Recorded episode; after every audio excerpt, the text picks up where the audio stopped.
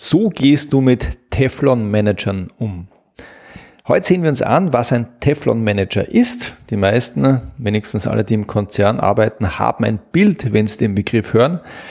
Wir sehen uns an, wie du einen Teflon-Manager erkennst und wir schauen uns an, was du tun kannst, wenn du einem begegnest. Ich bin Georg Jocham. Herzlich willkommen zu einer weiteren Folge von Entscheidend Besser. Das ist der Podcast für alle, die dafür sorgen, dass in Unternehmen besser und schneller entschieden wird, sei es in der Rolle als Entscheider oder als Projektmanager oder Expertin. Ja, die heutige Frage kommt aus einem Gespräch mit einer ehemaligen Trainingsteilnehmerin, und zwar von der Claudia, Name von der Redaktion geändert. Sie hat vor einiger Zeit das Unternehmen gewechselt, äh, ist Führungskraft, also Ebene Abteilungsleiter. Ihr Chef ist cool, mit dem hat sie auch gesprochen, bevor sie äh, den Job angetreten hat. Aber ihr Vorstand, eine Ebene drüber, ist, naja, wie soll man sagen, anspruchsvoll. Und ähm, tatsächlich äh, war sie ein bisschen verzweifelt, als wir miteinander gesprochen haben, weil sie ist reingekommen in, die, in dieses Unternehmen und dann hat, hat sie, hatte sie direkt ein Gespräch mit dem Vorstand, weil sie hat schon im Vorfeld erfahren, aus ihrem Bereich äh, ähm, will der Vorstand regelmäßig persönlich berichtet haben und dazu soll es einen Surefix, also einen regelmäßigen Termin mit dem Vorstand geben. Und die Claudia, die ist tatsächlich in den Termin reingegangen, genauso ähm, wie es wir eigentlich empfehlen. Wir sagen, ja, wenn du, wenn du die Dinge so machen willst, wie sich dein Entscheider vorstellt, dann, ja, dann frag, ähm, wie er oder sie sich's vorstellt, mach eine sogenannte Entscheiderergründung. Und tatsächlich, die, die Claudia ist damals in den Termin reingegangen und hat nach, nach kurzem Smalltalk sinngemäß gesagt, ja, äh, Sie haben sich einen Surefix mit mir gewünscht. Wenn Sie an unseren zukünftigen Surefix denken, was ist Ihnen denn da wichtig?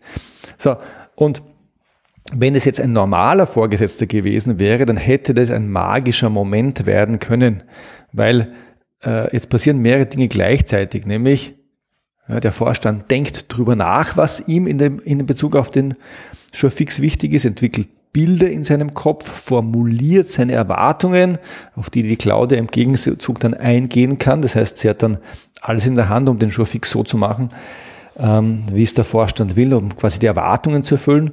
Und außerdem hat der Vorstand den Eindruck, wow, das ist ja jemand, der initiativ ist, der professionell ist, der stellt schlaue Fragen. So, und tatsächlich hat die Claudia die Frage gestellt, wenn Sie an unseren zukünftigen Showfix denken, was ist Ihnen wichtig? Und der Vorstand hat tatsächlich etwas in der Art gesagt wie, mir ist wichtig, dass der regelmäßig stattfindet.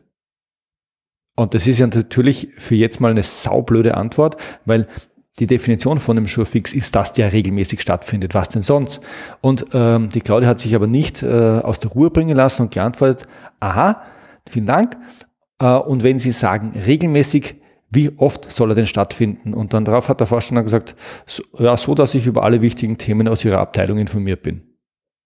So, und jetzt gerade, wenn du in der Situation wärst, merkst du, dass du Fragen gestellt hast, aber die Antworten, die du gerade bekommen hast, total unbrauchbar sind. Ja? Ähm, und die Claudia hat aber nicht aufgegeben, hat dann weitergefragt und gesagt, okay, alles klar, und worauf legen Sie bei unserem Schurfix noch Wert? Also eine total vernünftige Frage und dann kam die Antwort wieder sinngemäß vom Vorstand schon sehr ungeduldig. Ich bitte Sie, Sie haben noch nie einen Show fix vorbereitet. Na, das fängt ja gut an. Und plötzlich merkst du, dass die Claudia, die immerhin zwei Ebenen unter dem Vorstand ist, sie denkt, um Gottes Willen, wo bin ich hier gelandet und schon einen schlechten Eindruck hinterlassen. Und ähm, Claudia hat mir dann noch berichtet, was noch alles passiert und was noch alles komisch bei diesem Vorstand ist. Sie hat gemeint, der fordert zwar tra permanent Transparenz ein, äh, köpft aber alle, die ihm die Wahrheit sagen. Also der Klassiker, ich will Transparenz, aber shoot the messenger. Ähm, beantwortet Fragen grundsätzlich nicht oder sehr, sehr oberflächlich. Äh, wenn nachgefragt wird, dann ja, gibt es eine Gegenreaktion, ja, wie gerade beschrieben, nämlich äh, das war fast ein persönlicher Angriff. Und äh, die Person lässt auch keine ähm, ähm, persönliche Nähe zu. Und wenn es um das Thema Entscheiden geht, äh, ist es eine, ein Verhalten, das ich bezeichne als äh, Entscheiden nach Gutsherrenart. Also es gibt Menschen, die sind so wenig bereit, sich in irgendeiner Form festzulegen, dass sie, wenn es dann darum geht, dass sie eine Entscheidung treffen, entweder gar nicht entscheiden oder einfach dann so entscheiden, wie ihnen gerade ist. Also wie so ein ja, etwas abgehobener, arroganter, weltfremder Gutsherr, der einfach ja über allem thront und tut, wie er will, wann er will und wem er will und sich auch niemandem gegenüber rechtfertigen muss. Hm, hm, hm. Und das ist natürlich eine schwierige Situation, weil wenn du jetzt auf so jemanden triffst, triffst und dabei ist es vollkommen egal, ob du einen Show fix vorbereitest oder eine Entscheidung vorbereitest oder eine Analyse vorbereiten sollst oder einen Bericht vorbereiten sollst, dann solltest du natürlich wissen, was dem Entscheider und was der Entscheiderin wichtig ist. Und wenn du das nicht weißt, dann heißt es automatisch, du darfst raten und hoffen und äh, im Blindflug äh, gehen das machen uns die allermeisten. Und äh, wenn du dann in den Termin reinkommst, egal ob es jetzt ein fix ist, ein Entscheidungstermin, du eine Analyse vorlegst oder einen Bericht, dann kannst du dir fast sicher sein, dass du mit einem Arbeitsauftrag gehst, ähm, weil du ja im Vorfeld keine vernünftige Indikation bekommst, was deinem Entscheider wichtig ist und also kannst du diese Punkte nicht erfüllen und also gibt es einen Arbeitsauftrag. Und Teflon Manager sind aus meiner Erfahrung Menschen, die sich genau dem entziehen. Teflon-Manager sind Menschen, an denen bleibt nichts kleben. Und äh, das, an denen nichts kleben bleibt, ja, Teflon wie bei der Bratpfanne, das stellen sie so sicher, indem sie sich einfach nicht angreifbar machen. Das heißt, sie bleiben grundsätzlich maximal unkonkret. Und damit auch schon die Auflösung, wie erkennst du einen Teflon-Manager? Ein Teflon-Manager erkennst du in der Art, wie er Fragen beantwortet oder sich der Beantwortung entzieht.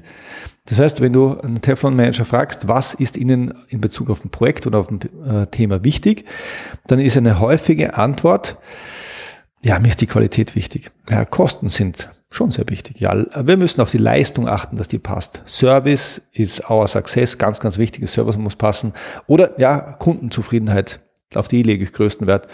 Und das hört sich jetzt total vernünftig an, aber in Wirklichkeit sind das nichts anderes als Überbegriffe, die maximal unkonkret sind. Das heißt, wenn du sagst, was ist Ihnen bei unserem Projekt wichtig und der sagt dir, Qualität ist mir wichtig, dann hört sich das zwar wie etwas an, aber Qualität ist ein Begriff, mit dem verschiedene Menschen sehr unterschiedliche Dinge verbinden. Das heißt, es kann schon sein, dass du jetzt glaubst zu wissen, was ihm oder ihr wichtig ist, Sorry.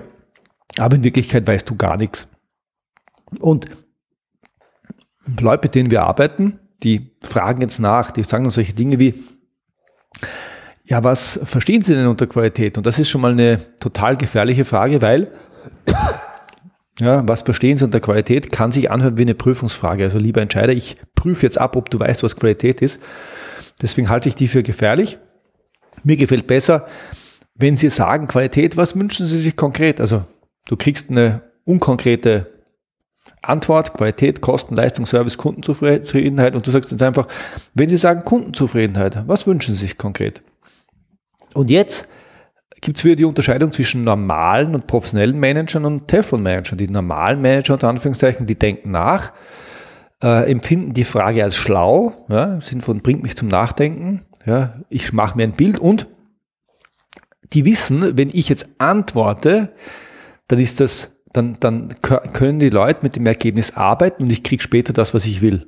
Das heißt, normale Manager sind über solche Fragen sehr froh, wertschätzen die ähm, und geben gerne Antworten. Und Teflon-Manager machen was anderes.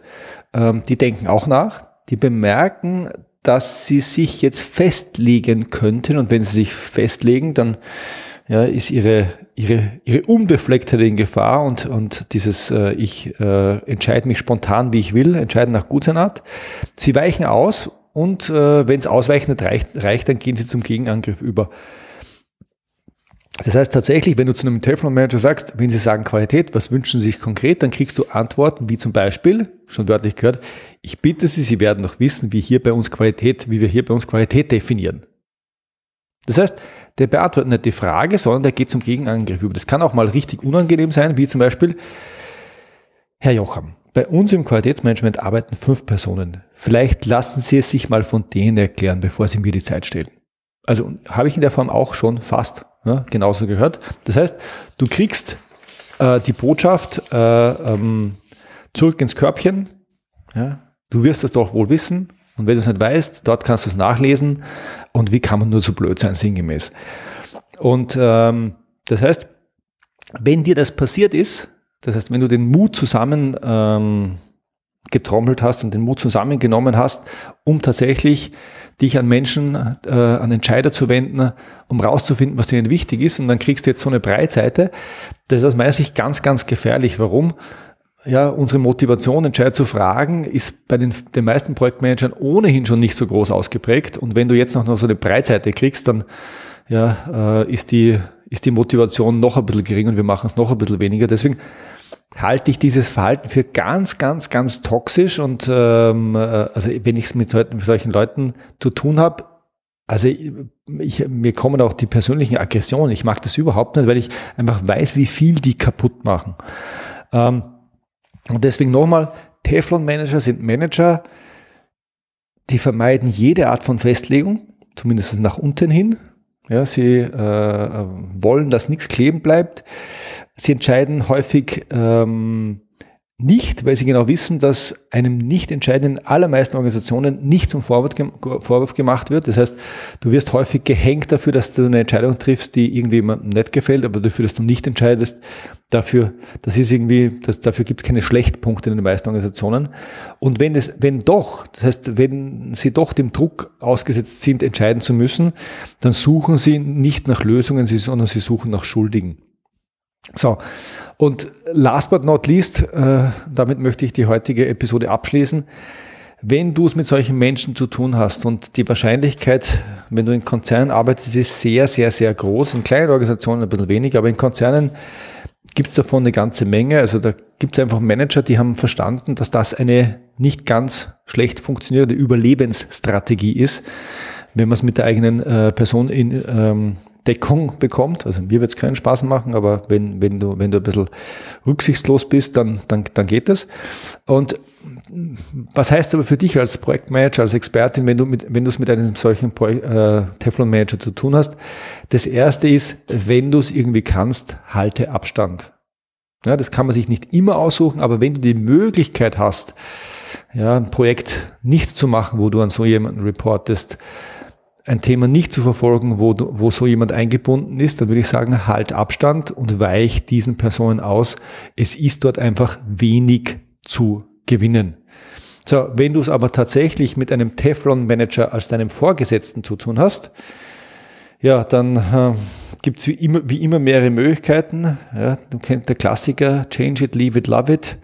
Ähm, wenn du die, mit dich mit der, äh, mit, der, mit der Person anfreunden kannst, ja, dann bleib auch gerne dort, aber das muss einem Spaß machen. Und, und schließlich in Bezug auf das Thema Entscheidungen bekommen, äh, gibt es ein paar Ratschläge, die ich dir geben kann. Das erste ist, mach es dieser Person einfach. Das heißt, ähm, und dann, du kannst damit gerne auf die Value Creation Formula aus, aus der letzten Episode referenzieren. Ähm, mach ähm, Entscheidungsoptionen attraktiv, mach es einfach zu entscheiden, weil wenn die Dinge einfach sind zu entscheiden, dann tut es auch nicht so weh, wenn man sich festlegt.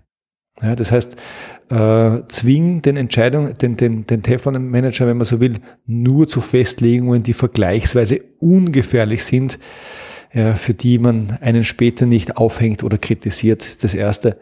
Das zweite, in, zweite, biete durchaus selbst mal an zu entscheiden. Das heißt, du kannst zu einem Teflon-Manager gehen und kann, du kannst dann sagen, ähm, wollen Sie das entscheiden oder kann ich das machen? Und wenn der will, dass an ihm nichts kleben bleibt, dann ist, hat der unter Umständen kein Problem damit, dass es jemand andere entscheidet. Das heißt, entscheidet. Das heißt, es kann durchaus sein, dass er die Entscheidung an dich delegiert. Ähm, und damit liegt auch die Verantwortung bei dir, aber du kriegst das Thema wenigstens vom Tisch. Das heißt, wenn du keine Angst davor hast, Verantwortung zu übernehmen, dann kannst du dir bei Teflon-Managern ja nicht die, die, die, die sachlich-fachliche Entscheidung zu holen, aber du kannst dir zumindest die Meta-Entscheidung holen, nämlich die Zustimmung dazu, dass es du entscheidest. Was du auch machen kannst, ist, äh, wo du äh, sie aus der Schusslinie nimmst, ist, du kannst äh, anbieten, ausführlich mit anderen abzustimmen. Ja, warum? Weil wenn äh, wir etwas entscheiden oder wenn dein Teflon-Manager etwas entscheidet, was mit allen abgestimmt ist, auch dann bleibt bei ihm nichts kleben. Da sind wir in bester Gesellschaft, ja, gemeinsame Haftung, wenn man so will.